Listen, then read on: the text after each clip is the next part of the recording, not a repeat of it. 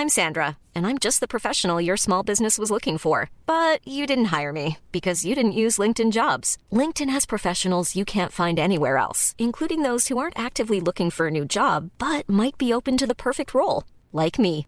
In a given month, over 70% of LinkedIn users don't visit other leading job sites. So if you're not looking on LinkedIn, you'll miss out on great candidates like Sandra. Start hiring professionals like a professional. Post your free job on linkedin.com/people today.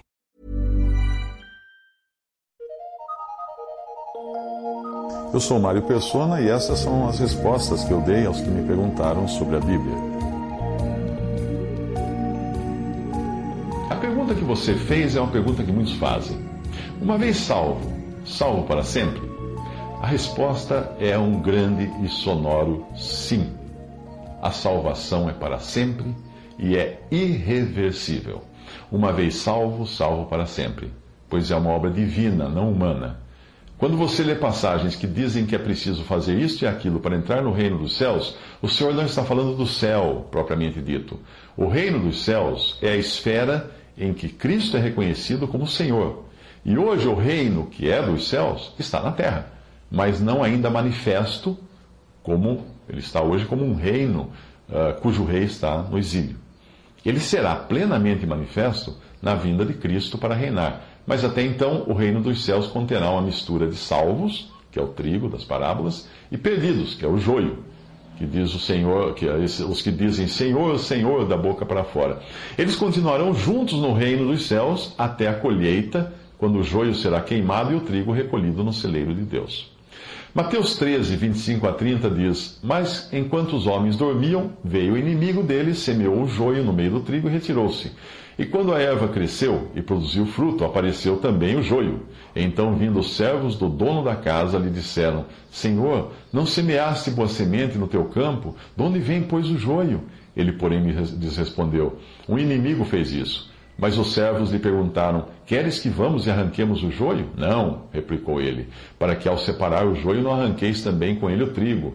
Deixai-os crescer juntos até a colheita, e no tempo da colheita direis aos ceifeiros: Ajuntai primeiro o joio, atai-os em feixe, atai-o em feixes para ser queimado, mas o trigo recolhei-o no meu celeiro. Você argumenta que Hebreus 10 estaria dizendo que é possível sim perder a salvação, porque ali diz que se pecarmos voluntariamente depois de termos recebido o conhecimento da verdade, já não resta mais sacrifício pelos pecados, mas uma certa expectação horrível de juízo e ardor de fogo que há de devorar os adversários. Hebreus 10, 26 a 27. Ali também diz que, mas o justo viverá da fé, e se ele recuar, a minha alma não tem prazer nele. Hebreus 10, 38. Mas observe que se você continuar lendo a passagem, verá que o, capítulo todo termina assim. Nós, porém, não somos dos que retrocedem ou dos que recuem, recuam para a perdição. Somos, entretanto, da fé para a conservação da alma. Hebreus 10, 39. Portanto, o texto está falando de apóstatas que são falsos crentes que apenas professavam, apenas chegaram ao conhecimento da verdade, não à fé. Pois ali os verdadeiros são os encontrados na frase: Nós não somos dos que retrocedem para a perdição. Sobre uma outra citação uh, relacionada a quem perseverar até o fim será salvo, essa que você também citou, uma passagem de, de Mateus. A passagem toda lá em Mateus 24 está falando da grande tribulação. E esse salvo ali é no sentido de não morrer.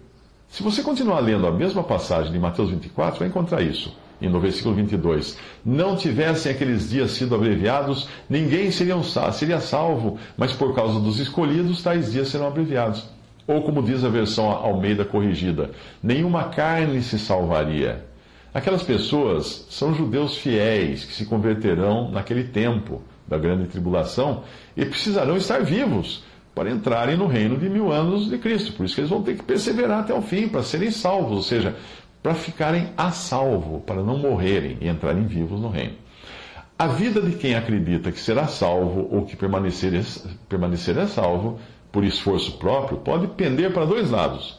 Se você achar que só, você só vai ter a salvação se você se esforçar para ficar segurando essa salvação, ou você vai entrar num desespero e incerteza total porque aí a sua, a sua salvação vai se tornar uma loteria.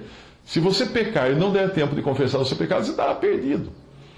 Ou então, você cairá na hipocrisia. Vai tentar manter uma aparência de crente, como faziam os fariseus, para que os outros pensem que, ah, que ele está salvo.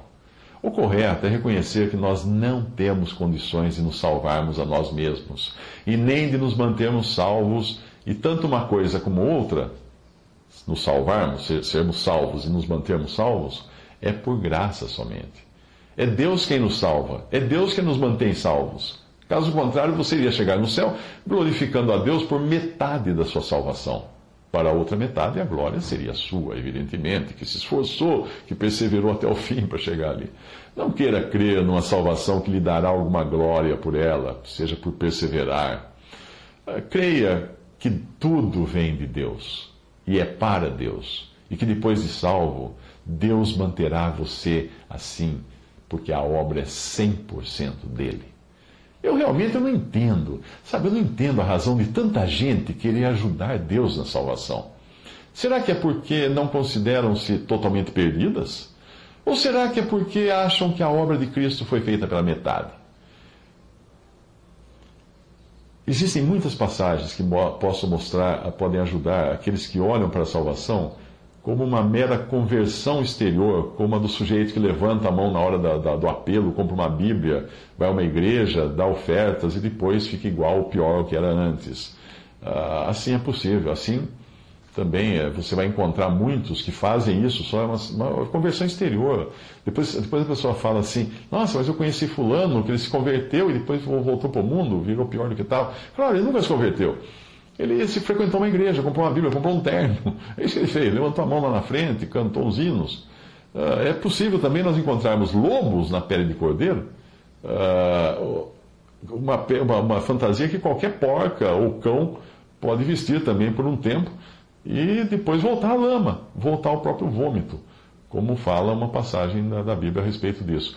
O homem pode colocar uma lista de tarefas e condições para a salvação, mas o próprio Senhor assegurou que aqueles que lhe foram dados pelo Pai estão seguros eternamente na mão do Pai e na mão de Jesus. Que descanso, que certeza, que louvor nós podemos dedicar a Deus por tamanha salvação. Você vai agradecer a Deus por quê? Pela sua salvação ou vai agradecer pela sua perseverança? Existem afirmações na palavra de Deus das quais nós não podemos nos esquivar. Uma é que aquele que crê em Cristo e na sua obra não passará pelo juízo final. João 5,24 diz: Em verdade, em verdade vos digo que quem ouve a minha palavra e crê naquele que me enviou tem a vida eterna. Tem já. Não entra em juízo, mas passou da morte para a vida. Outra passagem é. Uh, mostra que aquele que crê recebe o selo do Espírito Santo, que vem então habitar nele. Efésios 1, versículo 13. Em quem também vós, depois que ouvistes a palavra da verdade, o evangelho da vossa salvação, tendo nele, em Cristo, também crido, fostes selados com o Santo Espírito da promessa. O Espírito é a garantia, é o penhor da salvação. Portanto, aquele que não tem o Espírito nunca creu verdadeiramente, nem foi salvo. Lhe falta o penhor ou a garantia da herança. Efésios 1,14 diz que o Espírito Santo é o penhor da nossa herança, para, os, para o resgate da sua propriedade, da propriedade de Deus, em louvor da sua glória. Romanos 8, 9 diz assim: presta atenção nessa passagem. Mas se alguém não tem o Espírito de Cristo, esse tal não é dele. Portanto, se você já creu em Jesus, Senhor, e tem certeza que creu, e tem certeza, confessou seus pecados a Ele, se converteu a Ele, vem alguém e fala assim: ah, agora você precisa receber o Espírito Santo. Então você não creu. Se alguém não tem o Espírito de Cristo, esse tal não é dele. Romanos 8, 9, porque o Espírito Santo é dado àqueles que creem em Cristo. Sendo assim, os que acham que um crente verdadeiro pode perder sua salvação, não conseguirão explicar o que será feito do Espírito Santo no caso de um crente se perder, já que quando Jesus prometeu dar o Espírito Santo, ele disse que era para sempre. João 14, 16 a 17, ele diz: Eu rogarei ao Pai, ele vos dará outro consolador, para que fique convosco para sempre. O Espírito da Verdade, que o mundo não pode receber porque não o vê, nem o conhece Vós o conheceis, porque ele habita convosco e estará em vós.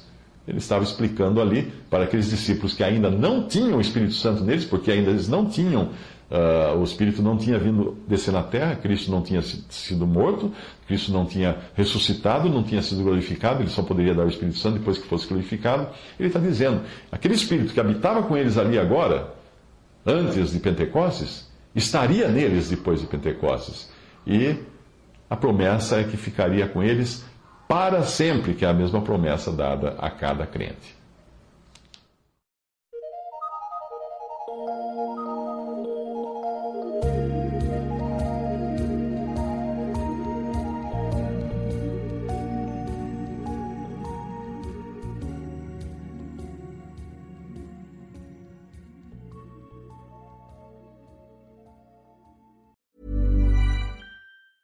A lot can happen in the next three years. Like a chatbot may be your new best friend.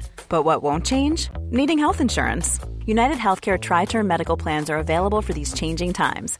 Underwritten by Golden Rule Insurance Company, they offer budget friendly, flexible coverage for people who are in between jobs or missed open enrollment. The plans last nearly three years in some states, with access to a nationwide network of doctors and hospitals. So, for whatever tomorrow brings, United Healthcare Tri Term Medical Plans may be for you. Learn more at uh1.com.